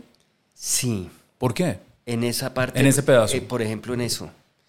Pues en eso, porque yo creo que eso habría permitido respirar, eh, hacer que respirara un sector. ¿Cómo manejó la pandemia, alguna. en su opinión? No, yo creo que bien. Sí, lo de la pandemia bien. Yo creo que lo del proceso de paz fue fatal. Yo creo que eso le dio mucha energía a la izquierda. Yo creo que han debido terminar de implementar ese proceso y eso no pasaba nada. Ya estaba listo y quedaba bien. Al no hacerlo, eso le dio muchísimo oxígeno a la izquierda. Lo de la pandemia me parece que bien. Eh, la repartija de dulces bien en Bojayá y, en, económico, y en el, tema- con- te- y en te- el Congreso. ¿En el Congreso? Eh, ¿Tema económico? No, pues yo creo que bien también. La- pues las cifras son, hablan ahí bien, me parece, lo que hizo. Tema musical bien, guitarra bien, Sí. fútbol bien, eh, Eso en humor bien, eso en inspiración para humoristas muy bien. Ah, eso que no Ese sé- fue más en campaña, ¿no? ¿Cuál? Lo del fútbol. en Palacio no se tiraba ahí los No, no. jarrones jugando fútbol No, y no, esa En vaina. Palacio nunca jugamos fútbol. Eh, que a mí me hubiera gustado en Plaza de Armas, pero nunca se hizo. Nunca se dio. Nunca se hizo. Eh, ¿Qué más le cuento del balance? Pero mire que Eh, viendo- viendo- Comunicaciones, muy bien. Oiga, qué gran trabajo de verdad. Cuente, cuente por qué le gustó el trabajo que hicimos en comunicación. En comunicación Pero es muy ¿Cuál administración le gustó más? ¿La de Álvaro García o la mía? No, la suya. La mía, de Álvaro- lejos. Alvarito García, Desapercibido. bastante discreto. No, esto fue una vaina memorable y tal. Momentos únicos. Bueno, la autoentrevista en inglés que hablamos, que usted dice ¿Qué que no fue una autoentrevista, No pero fue, autoentrevista. fue una- un gran Fue- momento. Fue para un, un documental. Un momento que a mí me, me llegó al alma fue cuando Duque en determinado punto empieza a hablar como alfa a la tropa. ¿Cómo es? como Me siento orgulloso de ser su comandante supremo. Pero si uno tiene, Con si ¿por uno qué? tiene ronquera, ¿cómo hace? ¿Usted ha estado ronco alguna vez en su vida? Pero estaba hablándole a la tropa de Melback. No, No, es del cuando uno- planeta cuando- de algo. Cuando uno está ronco, uno le cambia la voz. Bueno, pues ese fue un gran momento también. ¿Qué otro momento? ¿Qué otro momento? A ver, ¿qué más fue memorable de, de Duque? Eh, cuando lo disfrazaban de... Le pusieron hasta un gorro ruso. eh, Pero ¿por, por qué dice que lo disfrazaban? ¿Quién lo iba a disfrazar? Eso fue, mire, eso fue en un, en batallón solo. de alta montaña. Pero usted no usted, llega, que- usted llega a un batallón de alta montaña. Lo primero que le entregan en un batallón de alta montaña es un gorro y sencillamente usted se pone el gorro. Usted se lo hubiera puesto. Usted hubiera llegado al batallón de alta montaña y usted lo hubiera usado. pero no habría echado discursos ni nada. Por eso no es que no soy presidente ni político, ni tengo la menor intención de serlo, ¿Cuál fue sino lo- de burlarme de los que cuál- se ponen el gorro. usted se burló mucho de la cuatrimoto en San Andrés.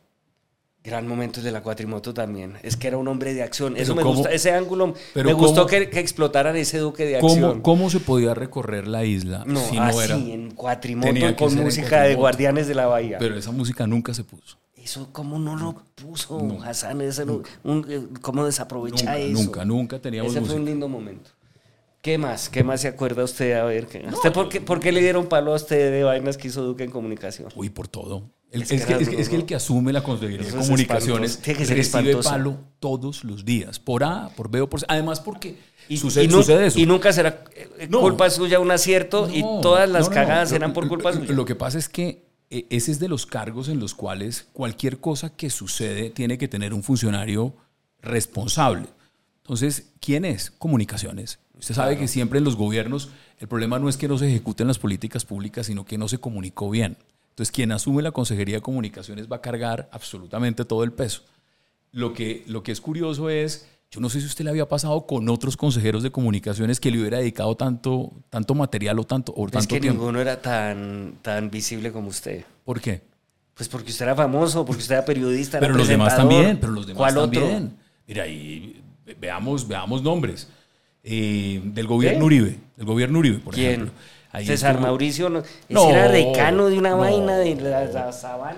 Eh, en cambio, usted venía de ser un rockstar del periodismo con las mechas, con la vaina, pues claro. Eso fue un papayazo, mejor dicho. ¿El Ir- suyo? ir- irresistible. ¿Qué? Para, ¿El sí, para, no, no, no, para burlarse y para hacer, para hacer sátira. No, pues claro, claro, obviamente. Eh, obviamente, si usted fuera un tipo pues que no fuera conocido, De los- seguramente pasaría desapercibido, sería un funcionario ahí, ¿qué tal? De los de hoy no habla casi. Es lo que pasa con esta María Paula Fonseca, yo no sé quién es. No se ha dado. En cambio, si hubieran llevado, pues yo qué ¿A sé. quién hubiera puesto? ¿A Holman? No, ¿quién sería el equivalente suyo de que lo hubieran llevado para darle... Mm, buena palo? pregunta. Holman, de golpe. Holman, pero, que era Hol- pero, pero Holman está dando mucha noticia Uy, igual. tremendamente. Holman está dando mucha noticia. Usted lo hubiera dejado, un magazine femenino dirigido por usted lo hubiera Holman en- dejado, en usted el- lo hubiera dejado mejor en, la. Consejería de Comunicaciones o en RTBC. No, yo no lo hubiera llevado. No lo hubiera llevado No, nunca. Pues no, con todos esos escándalos que tiene esas acusaciones, ¿para qué? Es que ese es un tema, ese es un tema muy interesante porque cuando Y uno. él, y él y Petro en todo caso los aguanta, ¿no? Se mama el desgaste. Pero la pregunta es si se los aguanta o no tiene a nadie más. Es como si el abanico o el llavero fuera muy corto y por eso rota los mismos en el Debe mismo que sitio. como muy desconfiado también. Pues mira el caso de Cielo Rusinque, que pasa de un lugar a otro y pasa de un lugar a otro y pasa de un lugar a otro. Venga, yo quiero... Pero él debía promover nuevos liderazgos. Ha tenido de alguna manera también la, la facultad de promover nuevos liderazgos. Nerú. ¿Cómo ve lo de Nerú? Pues yo creo que Nerú es un tipo que tiene mucho por aportar todavía al gobierno. ¿En algún, ejemplo, en lo- algún ministerio? No necesariamente. Mire, por ejemplo, lo que pasó en la semana pasada, que decían que había un ambiente muy tenso en el Palacio de Nariño, que terminó saliendo el tipo que era el último adulto que quedaba. Eh, el de, Sos el de- González. Hombre, ¿cómo no entra Nerú ahí a hacer esas cosas que, que- que hace de, de calentamientos Ahora- ahora- y, de, y de- porque él está, ¿cuál es uno de los roles que Masajes, tiene es ese, no? masajes. Bueno, masajes, Masajes, sí, yo masajes, entiendo que no quiere hacer un masaje ahí justamente. Masajes y, y entrenamiento corporal, me imagino yo. no, hace esas terapias de grupo que hacen de los ponen a- pausas activas. Pausas Hombre, haga una pausa activa en ese momento en el gabinete, haga una pausa activa. ¿Usted se Eso imagina, un, usted- inmediatamente usted, eso. se imagina un consejo de ministros donde entre Nerú y Claro. diga vamos a hacer una pausa activa? Totalmente. Totalmente. Y Velasco ahí aprovecha para que le revisen la muela nuevamente el ministro de, de- de Salud. Eso hay que abonárselo al gobierno de Duque. Ustedes nunca hicieron eso. Es decir, ustedes nunca, nunca, uno nunca. vio a un ministro No, y usted tiene de, que... y seamos Duque honestos. pidiéndole al ministro de Salud, a Ruiz, que le revisara por favor Daniel, la muela que... a- tiene- a- us- ¿Cómo se llama? a Daniel, a- Daniel Palacios. Palacios. Daniel no, no. Palacios. Él iba a su odontólogo y le revisaban ahí su Usted tiene, muela coca. Usted tiene que recono- reconocernos cosas en el gobierno. Sí, Duque. ¿Qué sin nos reconoce? No, es que después de lo de Petro, pues uno obviamente... ¿Lo Petro, extraña? termi- Petro terminó reivindicando a Duque, o sea, era un gobierno que era un poco más... Un poco no, O sea, era un gobierno que era Pero, institucional. pero, pero usted extraña a Duque hoy en día. Depende para qué, por ejemplo, para una fiesta que quiera hacer con un DJ, sí. No. Sí, porque en- ahora en- los DJs en- son muy... En, política pública. En política Pero lo pública. prefiero como DJ, ¿Sí? sí. O sea, ¿usted prefiere, prefiere a Gustavo Petro administrando hoy en día Colombia? No, no, Duque? no, no, no estoy diciendo que prefiera a Gustavo Petro frente a Duque. No, se está cumpliendo la regla que decía Antonio Caballero que el gobierno que sigue es peor que el anterior. Pero eso es terrible. Estamos en, en Colombia, pero no. Es decir, Duque, claro que tuvo unas cosas muy. Por ejemplo, el Departamento de Comunicaciones, extraordinario, Yo creo que ha sido de los mejores. inmejorable. Yo creo que ha sido de los Sí, mejores. visionario, Visio- literalmente visionario. Futurista. Futurista. futurista. Yo lo llamaría futurista. Futurista. Que hoy en Entonces día. era capaz en serio de ver a Venus. Hoy, en, hoy en en día. cambio, Petro, Venus, a Venus usted sabe, Albeiro. usted sabe que para trazar Silva. una estrategia hay que tratar de ver siempre adelante, Siempre ver el más futuro. allá. Y siempre hicimos eso. Sí, no, Usamos eso- los métodos tradicionales y los demás, pero Eso lo hicimos. muy bien. Pero lo hicimos. Volvamos un poquito atrás. Petro, eh, ¿Duque tenía algún amigo humorista o no? ¿Algún humorista que, que siguiera o que...? ¿Sabe quién? No. Pero Duque tiene muy buen sentido del humor. Debe tenerlo. Sí, no lo tiene. Y es, un, y, es, un- y es un hombre que se ríe fácilmente de muchas cosas. Lo que pasa es que yo creo que tiene fibras, es mi impresión, como todos los seres humanos. Usted de pronto las tiene también, yo las tengo. Que hay temas que pueden ser más sensibles, digamos la familia, digamos el- los hijos. O sea, el meme con los hijos no le pareció muy chistoso. Mm, yo creo que no. No tanto. Pero digamos, eh, y ese, es, y ese es un buen tema para preguntar. ¿Hay, ¿Hay algo que a usted no le gusta, digamos, que lo toquen en el caso de Daniel sentido? No, digamos, de humor. Porque la burla Ah. o, o la crítica o la sátira siempre está abierta a No. eso. O, o- o que Yo me he uno vuelto diga, muy tolerante a eso. Además, yo entiendo que el humor es una ficción, ¿sí entiende? No, es muy difícil sentirme agredido. ¿le preocupa a alguien que no sepa disfrutar el humor? O sea, que no se ría de sí mismo. Claro, como faceta eso en los políticos es muy grave. No, yo creo que un síntoma de para detectar que una persona es una tirana eh, es, es que sea intolerante al humor. Pero entonces Duque fue muy tolerante al humor. Yo creo, sí. No le vean Uribe los memes y las vainas. No, yo creo que Uribe era mucho más intolerante al humor que. Duque. Creo. Y mm, a Petro, ¿cómo le está viendo? ¿Es tolerante al humor o no? No, no tanto. ¿No tanto? No. ¿Por qué? No, no, porque yo creo que es que es que el humor para un personaje poderoso es letal, sobre todo si ese poder, si ese personaje es eh, mesiánico y trata de instalar su verdad eh, como, como la única luz a la que nos podemos aferrar, porque el humor es una forma de dudar sobre todo, de demostrar que la persona es risible, que uno se puede reír de esa persona. Que Claro el que tal emperador que levita en realidad es un ser humano como cualquier otro y que uno puede hacer un chiste y reírse de él y al volverlo risible lo vuelve humano, lo humaniza. Es como el rol que tenía el niño que en el cuento del emperador está desnudo, era capaz de decir que el emperador estaba desnudo, es algo así. Entonces el humor descoloca a, a los líderes y mientras más eh, intolerantes sean los líderes, mientras más mesiánicos sean esos líderes, más los descoloca el humor, claro. Le voy a dar tres nombres y usted me dice qué piensa de ellos. Bukele. No me gusta. ¿Alguna razón en especial? Pues es que me parece que no es un líder demócrata. Maduro. Menos. Terrible Maduro. Y me sorprende muchísimo el silencio ensordecedor de Petro, que se mete con toda la política internacional de lo que sucede en todos los Pero- países y hasta manda comunicados en árabe. El silencio ensordecedor que tiene frente Pero al tema sabemos, de la- Maduro. pero sabemos en el fondo la razón. Pero ¿no? entonces que no finja de que es un líder planetario que busca la paz y no es capaz de, de rechazar la dictadura de Maduro. ¿Cómo vio lo de la nominación al Nobel? Eh, eso va a ser genial. Ojalá se lo gane. ¿Usted se imagina esa vaina? Yo no le voy a decir lo que veo. Pero diga No, una no, pista. ¿Cómo va a entrar Verónica Alcocer al, al recinto a recibir el medallón, la comparsa, el maquillador, la vaina? Van, van los de FECODE, por ejemplo, al- al- a la entrega, Son- a Oslo. Son los primeros. Sí. Son los primeros. Están invitados en primer orden. Eh, Va Gustavo Bolívar. No, es la comitiva va a ser buenísima. Gustavo Bolívar siempre va. Van a meterle va. música, va a ser una vaina la berraca. Siempre va. Trump. Ojalá se lo gane y ojalá Barbosa se gane el premio Nobel de Literatura porque sacó la autobiografía. Ocho, ¿qué? Once volúmenes. No mucho ¿Le parece- más. le Fue, parece- fue le- discreto. le parece mucho? Vez fue discreto. Pero usted no dejaría una, una bibliografía de, de todo su trabajo y legado si estuviera en un cargo público. Para, para. Él es una autobiografía y va a tener 11 tomos. ¿Cuántos tendría ¿Cuánta vaina nos vale a nosotros esa vaina? Yo eh, pretendo dejar un epitafio, no, un- No, no no más. una autobiografía. no. Y, y bien corto. Lo más corto que se pueda. Ojalá copiando el de mi papá, que es al fin buen polvo. Donald, Donald Trump. No, pero eso es terrible la cosa de Barbosa, oiga. ¿Cómo le ha parecido? esa En- vaina. en realidad, hablemos, hablemos de- de- de- del papel que tiene. Él tiene el- que el- deponer la pluma.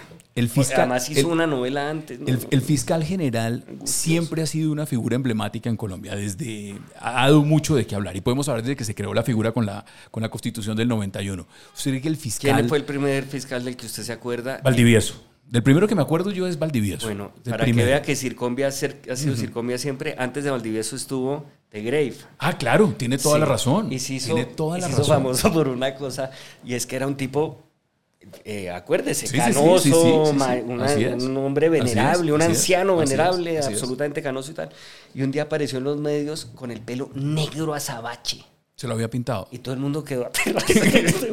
Además, uno no se pinta el pelo así, es decir, se van a dar cuenta de que se lo pintó. ¿A quién quiere engañar? Si ayer Bueno, estaba- seguramente, seguramente no le importaba. no, el pobre tipo después explicó que se echó shampoo en la ducha. Dijo, aquí está el, champú de mi esposa. Y se lo echó. Y no era champú, era una vena que teñía el pelo. Pero ese cuento sí se lo cree. Sí, yo sí, creo porque uno no puede ser tan bruto de salir siendo una figura pública de ser canoso. Era, es que era, parecía el hermano de la procuradora, cabello blanco. Era totalmente canoso. Oiga, en el tema, en el tema de los órganos de control, ¿usted está a favor o en contra de la Procuraduría? ¿Usted cree que se debe No, no es que debe esté a favor o en co- Ah, No ok, ok. Bueno, uy, ese es un análisis que no he hecho bien. No, no lo he hecho bien. muchos que no les gusta la en, en, Procuraduría. en- en términos de diseño institucional, no sé si sobre la Procuraduría, quizás. Lo que sí creo es que Barbosa y Margarita Cabello le han hecho mucho daño a esas dos instituciones porque han tenido doble rasero y han sido mucho más acuciosos en este gobierno de lo que fueron en el Pero- pasado. pero- pero ¿y los demás, Uno. los que y dos, estuvieron en el es evidente, es evi- también, también, y es evidente Ay, pasaron varios, que el, Carrillo. que el gran mérito de, de- no, pero digo en estos dos casos concretos, eh, el gran mérito de Barbosa para ser fiscal, creo yo, fue su amistad con Duque. Y eso no va a funcionar si no tienen esos entes de control totalmente Daniel, independientes a- a- del pero gobierno. mirándolo en una perspectiva amplia, digamos. En el caso de Néstor Humberto Martínez, ¿no le pasó lo mismo cuando llegó a la fiscalía? O en el caso de Fernando Carrillo, que fue funcionario de Santos en, en- en un ministerio, en una Pues, embajada, y llegó, y y a procurador y- también. Pero yo no, yo no había visto algo tan exagerado como ahora, me parece a mí. Es decir, un doble rasero tan evidente. Viene ahora un- Bueno, el de Néstor Humberto es una vaina jodida también, ¿no? No, Sí, lo de Néstor Humberto fue terrible Monte también. Alegre, ¿cómo le pareció en la fiscalía? También. Es que, es que es, ahí es donde yo digo que si se mira la película completa, o se mira Sí, solo la coyuntura. Claro, pero tampoco se trata de empatar por lo malo y tal y por, por lo bajo. Pero en todo caso, Barbosa me hace que ha hecho una fiscalía muy floja y que, y que todo eso también ayuda a, a que tenga combustible un gobierno tan malo como el de, como el de, como el de Petro, ¿no? Contésteme el tema de Trump. ¿Le Mm. da, ¿cómo, ¿Qué piensa de Trump? ¿Qué piensa de Trump y las posibilidades que tiene de volver a llegar a la presidencia Todas de Estados Unidos? tiene todas las posibilidades de ganar. Creo que va a ganar. Para Se desgracia del planeta. Creo que va a ser, pero grave para el planeta. ¿No cree que fue muy nefasto, digamos, el legado, lo que acaba de pasar con Venezuela y la administración Biden? Terrible también. Y Biden. Es que uno cree que es inviable el país, pero es inviable es el planeta. Usted cuando se da cuenta de lo que está pasando en Estados Unidos y de la posible elección que va a haber entre Trump y Biden, dice, Y en el tema, en el, en el tema internacional, que se ha dado tanto ahora con el presidente, con, con su apoyo a la causa palestina y el tema con Israel, ¿qué tanto opina usted de esos temas? ¿Qué tanto entra usted en la dinámica internacional o se mantiene más enfocado en no lo trato local? de, hablar, de opinar de lo que opinan los de acá del tema internacional. Pero nunca tomar una posición... No, pues si tomo posiciones, obviamente, pues claro. Es decir, no me gusta Trump, evidentemente. Creo que ese tipo de liderazgo es nefasto. Y creo que en el caso de Palestina y de Israel hay que rechazar la violación a los derechos humanos, provenga de donde provenga. donde punto. provenga. ¿Quién es el mejor periodista en Colombia, en su opinión? El mejor periodista, bueno, uno de los que a mí más me gusta, creo que es Enrique Santos, como columnista, sí, se me hace un berraco. Y de los que no le gustan. Ayúdeme. No. No, no, no, no, no, no, no, no, no, no, no, no, porque No sé, voy, no, ahí sí como dice, no, no- no, no, pero no ¿sabe voy a inducir, no voy a inducir la respuesta. Que es que no, y se no, lo pregunto que, porque usted es un hombre que viene, viene de ahí, del periodismo. Y hay veces que dentro del periodismo se, se- Uno se tapa ahí con la misma Sí, cobija y no sí. dice quién sí, y se quién no. cuestione y no. No, debe haber muchos, pero, pero no, no se me viene ya mismo a la cabeza. Pero debe haber muchos. Seguramente. Ese paso suyo por Soho, ¿cómo lo recuerda? ¿Cómo fue ese paso suyo por Soho? Eh, en su momento fue una vaina muy audaz y muy chévere y creo que fue toda una apuesta editorial que aparte pues de todos los mensajes que mandaba con las polémicas de las fotos eh, de, de modelos Mucho- mucho- actrices. bueno, mucho- hay que decirlo para quienes no conocen Soho. Eh, ¿Y ¿Cómo de qué se trata? ¿De qué se ¿Cómo- trata? ¿Cómo ha envejecido todo tan rápido? No, es una Ahora, escuché que le iban a volver a lanzar, que le iban a Ah, volver a sacar. No lo Eso sé. Sí, si- no lo sé yo tampoco, no pero en sé. todo caso, debajo de eso también una gran plataforma de periodismo narrativo de unas firmas eh, No, le- iberoamericanas cuento, que colaboraban le cuento, yo, yo era, yo era un ácido lector de Soho, me gustaba mucho. ¿Y era gustaba suscriptor mucho. y tal? Nunca fui suscriptor, pero la compraba, digamos, en los, en los puntos de venta. Sí entraba a algún sitio y compraba la ¿Y revista. escribió alguna vez en Soho? Jamás. No, Nunca me invitaron tampoco. Ni nunca, es una- nunca. Es que Soho lo que no tenía Pero- era director. Pero esa, esa faceta suya, digamos, fue una faceta muy enriquecedora desde el punto de vista profesional. Eh, Soho y, y- y Semana también, la columna en Semana fue una, una columna muy leída. ¿Cómo fue ese, cerrar esos capítulos, digamos, salir de Soho, salir de Semana? ¿Cómo fue ese capítulo? Pues fue muy duro porque en Soho duré como 13 años. Y, y Soho en realidad lo que fue es, fue un laboratorio de creatividad. Y ahí hacíamos todo tipo de ideas y le sirvió absurdas, mucho para, para, para lo que hace hoy en día. De alguna manera sí. Yo creo que vivo de la creatividad. Sí. En la escuela de youtubers y en las demás cosas que hago. Y obviamente la columna de semana pues fue la que al final terminé convirtiendo en mi ¿Sintió nostalgia, sustento. ahora sintió hago- nostalgia o no porque se trasladó sencillamente a los Danieles? ¿Cómo, cómo vio esa, esa, esa parte? Eh, no, no sentí nostalgia para nada. O sea, en ese momento creo que era lo que tenía que hacer y, y- y estoy muy cómodo en los Danieles y hago la columna que quiero. En- incluso en los Danieles me siento cada vez con más libertad de hacer otro tipo de columnas. A veces hago columnas en serio eh, eh, o, o hago columnas de humor no político. Trato de ser más versátil y me siento muy cómodo ahí ¿Usted realmente. cómo, siente- cómo, cómo ve el periodismo en Colombia? Pues yo creo que lleno de amenazas y lleno de oportunidades por la misma razón, que es toda la revolución eh, pues, eh, tecnológica y digital que hay ahora. Y creo que un ejemplo es lo de los Danieles. Fíjese que terminamos saliendo, pues el columnista más leído que era Daniel Coronel y yo, y montamos una plataforma sin pedir permiso a nadie, sin necesidad de, pues, de tener un dueño de un medio que aprobara o no, que hoy en día, según los números, tiene más audiencia de lo que tenían nuestras columnas en semana. ¿Qué tanto los Danieles les sirve mucho de plataforma a cambio? Yo supongo que como los Danieles no es de lectura cerrada, sino que quien entra los puede leer, seguramente arada de tráfico para cambio, porque el resto de la revista sí es cerrada. Entonces yo me imagino que ahí hay un caudal de gente que llega. Nosotros tenemos en alternativa impreso. ¿Cómo ve usted el futuro de los impresos? No, yo creo que puede ser una forma, digamos, como de, de ir de la mano de- del digital. Yo, yo creo que también hay- va- habrá una reivindicación del medio impreso, sobre todo para nichos, eh, que vaya como complemento de la cosa digital, ¿no? ¿Cómo les ha ido? La verdad es que el crecimiento siempre está mucho más grande en digital. Digital es como ese nicho que crece, crece, crece, crece y donde hoy en día se le apuesta mucho al digital porque el impreso sigue siendo de un consumo mucho más limitado, incluso por lo que se coloca en puntos de venta a lo que la gente hoy en día consume leyendo. Usted se ha dado cuenta que el consumo hoy en día es mucho en video y precisamente el YouTube, las redes sociales, las plataformas son exitosas por eso. El gran, la gran cantidad de consumo no está en, en- en le- lecturabilidad, sino se va al video. Y ahí creo que está gran parte del éxito hoy en día de los medios tradicionales, ¿no? Que tienen que hacer la transición a, a- video y a, y a redes. Sin duda. Usted se Pero yo creo que en todo caso complementa eh, el objeto No, de la y revista. una- y hay una revista increíble que se llama impreso. Orsay. ¿Usted la conoce? No la conozco. Argentina. No la conozco. El tipo se inventó una vaina, Cassiani, Hernán Cassiani, un genio. Se inventó una revista de culto en la cual usted tiene que suscribirse antes de que le llegue y con esa plata es que la imprimen.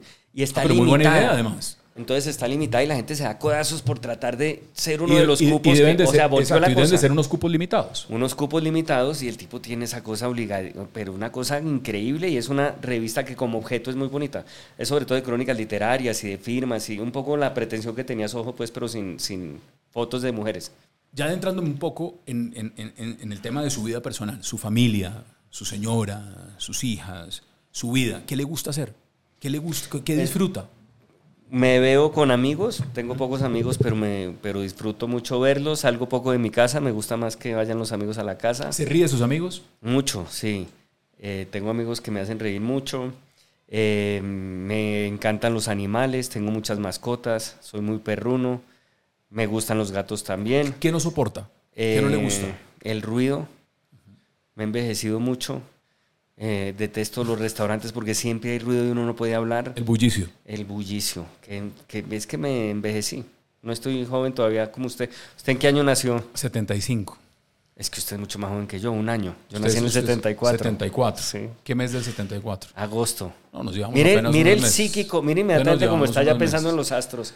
Eso No, estamos, está- estamos, nos llevamos apenas unos meses. Ah, pero mire. eh, Apenas unos meses. Oiga, ¿cuál fue un chiste o trino o algo que yo haya escrito o dicho durante el gobierno de Duque que a usted no le haya gustado?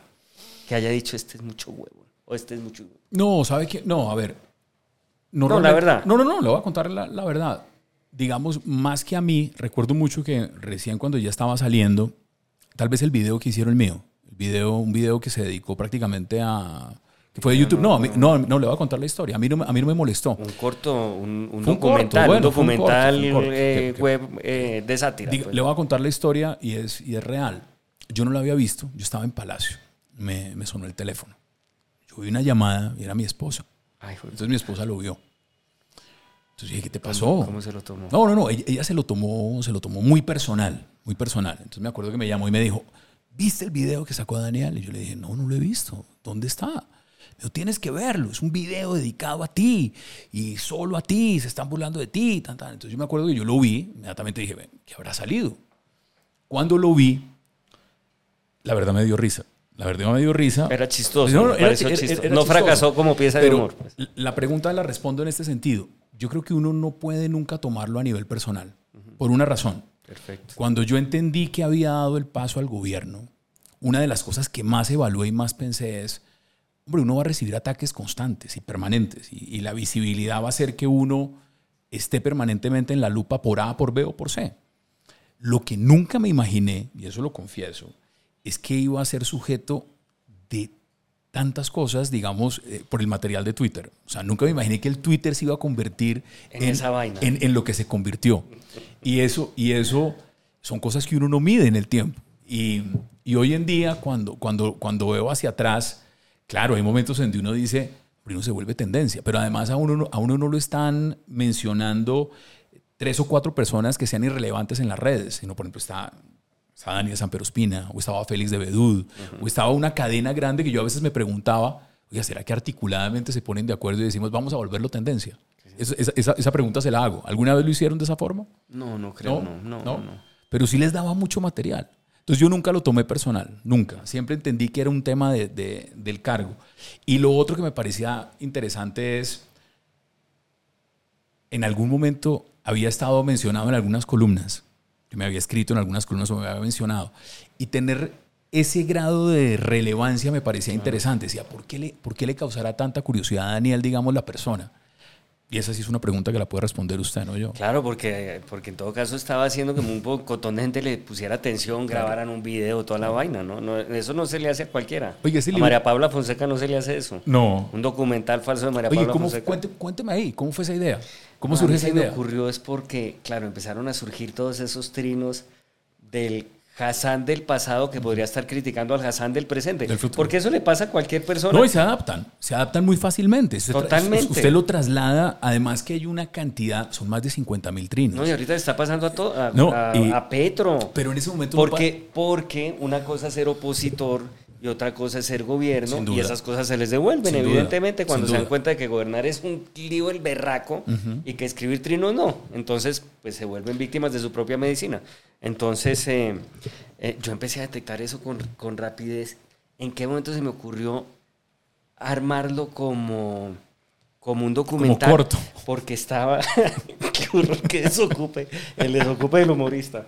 No, estaba viendo un documental de. En, en algún. Nat. Geo de esos de, de Nostradamus.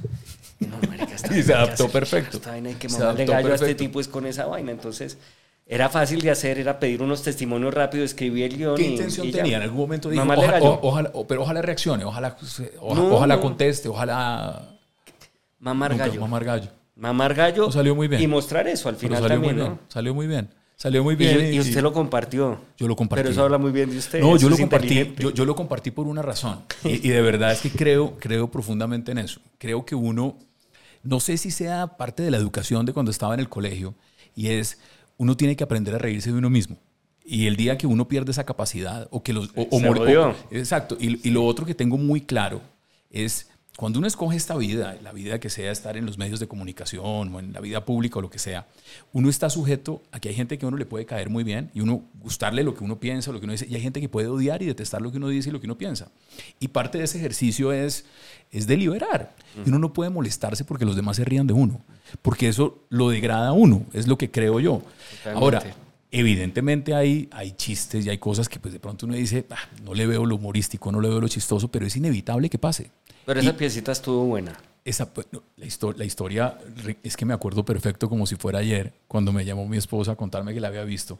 Y también me acuerdo mucho que yo la compartí, porque dije es Sí, importante. Yo me acuerdo, no, es y habla importante". muy bien de usted. Sí, Eso. sí, sí. Incluso Es estratégicamente. Sí, claro. es- eso neutraliza a los demás. Porque- si este se está mamando gallo, ¿para qué le mamamos gallo? Porque además hay que hacerlo y, y- y creo fielmente, Daniel, y creo que es parte también de ese ejercicio, que este país tiene que empezar por sentarse las personas que no están de acuerdo en muchas cosas. Totalmente de acuerdo. Eh, digamos, a, a mí me lo han puesto como referencia. Usted y Daniel piensan muy distinto y, y seguramente sí, y seguramente terminamos esta conversación y cada uno va a seguir viendo la vida como la ve. Y seguramente es fácil volverse amigo también. Claro, sin, de sin- sin lugar a dudas. Pero siempre que exista esa capacidad de uno poderse sentar y hablar. Y de- humanizarlo. Y humanizarlo. Y Porque poder- las redes deshumanizan también. ¿no? Sin lugar y a la dudas. política ni hablar. Y lo otro es que estoy seguro que a partir de esta conversación uno se va a reír más.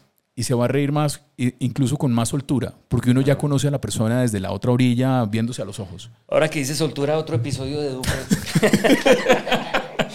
Pero ¿sí se acuerdan? En la casa ¿Cuál? de huéspedes que está con el presidente de un país centroamericano, no me acuerdo de cuál. ¿Cuál? ¿Cuál No, es eso es legendario. ¿Cuál es Que esa? tiene que ir a hacer cambia. ¿Cuál? Y se nota que empieza a pasar saliva y el berraco presidente de Honduras o yo no sé dónde no se calla y él se nota que está enfermo. que está- o sea, de- que necesita urgente. de que habla y habla y- de que El habla y habla. Sigue hablando y él empieza a agarrar, creo que a Carlos Holmes que está al lado, lo agarra y le Ese dice, capítulo no me acuerdo. No me Y acuerdo, se va, honestamente. no pero me es acuerdo. decir, como, como, como un, uno de esos atletas que hacen marcha, No se va me acuerdo, no me acuerdo. rapidísimo. Me imagino yo que buscar al ¿Algún- baño. ¿Alguna vez has sentado con Duque? Claro, yo, yo a Duque lo entrevisté para el 2018 en el canal de YouTube. ¿Y después de eso han vuelto a hablar? No, en el gobierno no. No. No, yo ¿Y se volvería a sentar a hablar con pues él? claro, yo no tengo ningún problema con Duque. Yo le mamo gallo, pero es que yo soy humorista. Y seguramente habrá chistes que, que, que no le gusten míos. Está bien. Es decir, me preocuparía si todos los chistes, mis chistes le gustaran. pero- pero no además, se trata de eso. además hay que entender que parte del ejercicio es ese. Uno se ríe, uno, Pues sí. uno no está esperando cuando uno se ríe de algo que, que le guste a los demás. Pero pues evidentemente quien sufre la carcajada es, es otra cosa. No, yo creo que él eh, recibió mal algunos chistes, lo sé, pues sé que por ejemplo esa vaina de la SIC me pareció terrible.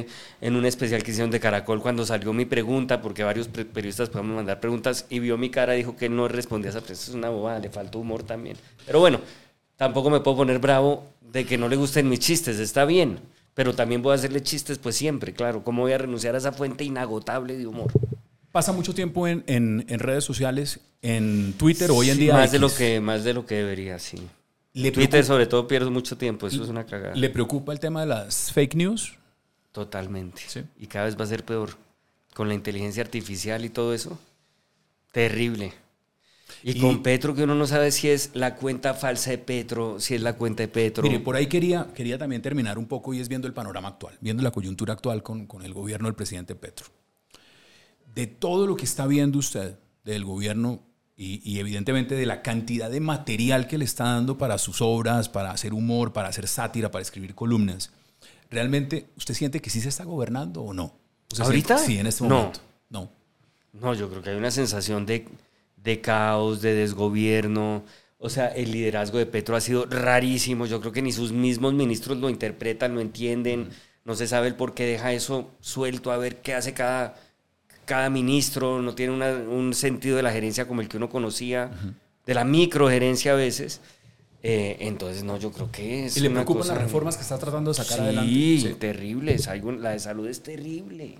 ¿Y el ministro Jaramillo qué piensa? No, pues para el humor lo máximo. Hay que dejarlo que divague porque cada vez que divaga es material. Es mejor. Es una maravilla. ¿Y qué otro funcionario? Que divague porque es divague. ¿Qué, qué De otro, golpe a eso se qué- refería. ¿Qué otro? Bonilla. Mm, Bonilla, es el una ministro de belleza. Hacienda. Eso sí es para cogerlo a besos. Usted lo ha visto hablar y toda la forma en que es como desde Sí, yo Sigui tengo- yo- yo, no veo una expresión más tierna de un Pero sabe una cosa, yo vi a Bonilla en un congreso recientemente de la, de la Andy el año pasado y lo vi en, una, en un auditorio dando su, su charla y, y en medio de todo así discrepe de muchas de sus posturas económicas y demás, lo veo más serio, pero digamos me pasa algo con el ministro de Salud que sí lo veo disvariar Es muchísimo. maravillas, es Sí. maravilloso. Lo O sea, hablo muchísimo. como humorista. Sí. Es un lujo, es un privilegio para un humorista tener un ministro de salud como el que está. Es que es, una, es el doctor Chapatín. Em, ¿Quién más? No, es que hay in- in- innumerables. Debe haber ministros buenos quiera. también, ¿no? Bueno, Y que sufren. Yo creo que los ministros de Petro deben sufrir mucho. todos los ministros sufren, pero más en un gobierno donde no hay ejecución. No, no hay ejecución, no hay más. línea, hay regaños. O sea, a veces, va- es- la de esa semana decían que les incumplió la cita dos veces del consejo y después llegó y les pegó una vaciada a la berraca. ¿Usted siente que va a haber fiscal pronto o no? Que esa terna que mandó el gobierno la van a... Pues yo aspiro a que sí, a que eso no se vuelva un lío institucional el berraco. ¿Y no cree que están presionando a la Corte en este momento para que elija... Claro, como en su momento también la presionaron. Es, es impresionante cómo el ejercicio de los trinos del pasado se, Se puede vuelve, resucitar en cualquier vuelve, cosa. se vuelve. Claro, porque Estamos- hay muchos trinos de ese estilo también al revés. ¿no? Todos, y los han sacado De recientemente. petristas Pues al- diciendo pues al propio que no respeten a la al corte propio, que está al eligiendo. propio Rodrigo Prime le han sacado trinos claro, sobre el tema. Claro, claro. Pues Daniel, Es que es difícil y la polarización es difícil y todo es difícil. Hay que tratar, y yo insisto en Circombia con ese mensaje, de que a uno lo indignen los hechos, más allá de quienes los cometen. Hay que tratar de no pelear nunca por políticos, ni por política. Hay que entender que los políticos pasan, pero las causas quedan. Uno debe defender causas, pero no políticos. Eh, y, hay que, y hay que entender que los políticos pues no tienen eh, principios sino intereses. Entonces, uno puede ser amigo de cualquiera desde que uno entienda eso y no termine eh, dividido, llevando peleas políticas a la familia, a la casa, a los amigos. Eso no tiene ningún sentido. Es de una idiotez mayor. Por eso creo que los políticos deben ser objeto de memes, de burlas, de cosas semejantes, pero no de peleas. Pues- y por eso quiero invitarlos a todos a Circombia para que nos No. riamos de todos los políticos, de Uribe, de Santos, de Duque, salvo obviamente de, de su consejero de comunicaciones, obviamente no. El humor tiene unos límites. y de- Y de Petro, Y de naturalmente, Petro que Petro ha dado una papaya que uno no puede creer. Las cosas que ha hecho Petro, yo de verdad no me imaginé que fuera yo, yo me- así de. Es decir, yo estaba acostumbrado y agradecido con Duque, pero es que lo que ha hecho Petro por el humor no lo ha hecho nadie. Pero yo me quedo, me quedo, me quedo digamos, con, con varias, varias eh, lecciones de esta conversación y una que, que creo que compartimos los dos y es, no hay que tomarse las cosas tan en serio. Eso es un punto, y hay que reírse, y hay que saber reírse y no tomarlo personal.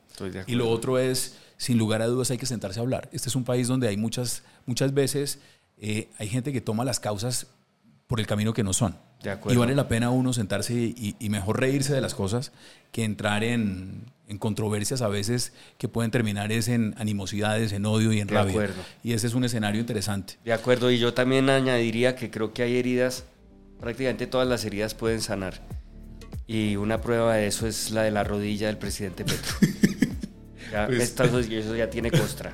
Daniel Samper Ospina, gracias por haber aceptado la invitación a esta conversación en Alternativa. gracias, Y hombre. ojalá nos volvamos a encontrar para seguir hablando de, de cómo vemos las cosas desde su orilla, desde la mía. Cuando pero sobre, quiera. to- pero sobre todo para, para seguirnos riendo y para seguir mirando el país, porque al final ambos estamos acá, ambos queremos a Colombia. y creo que la mayoría de personas que van a ver esta entrevista y escuchar ese podcast, ojalá lo puedan disfrutar tanto como nosotros. Totalmente de acuerdo con esas palabras, que sea la primera de muchas, muy invitado a Circombia. Gracias, gracias. Boleta de que, palco. me imagino que en algún momento, en algún stage, habré estado en, alguno, en alguna pieza de la obra. Yo hice una obra que era con P de Colombia, que ahí sí salía, lo debo reconocer. Pues Daniel, mil Pero gracias. cuando vaya quito su parte, no se preocupe. ningún problema. Daniel, mil gracias. No, y, gracias, y a todos, rato. y a todos los que nos están escuchando, nos volvemos a encontrar en otro podcast de Alternativo. Una alternativa para escuchar.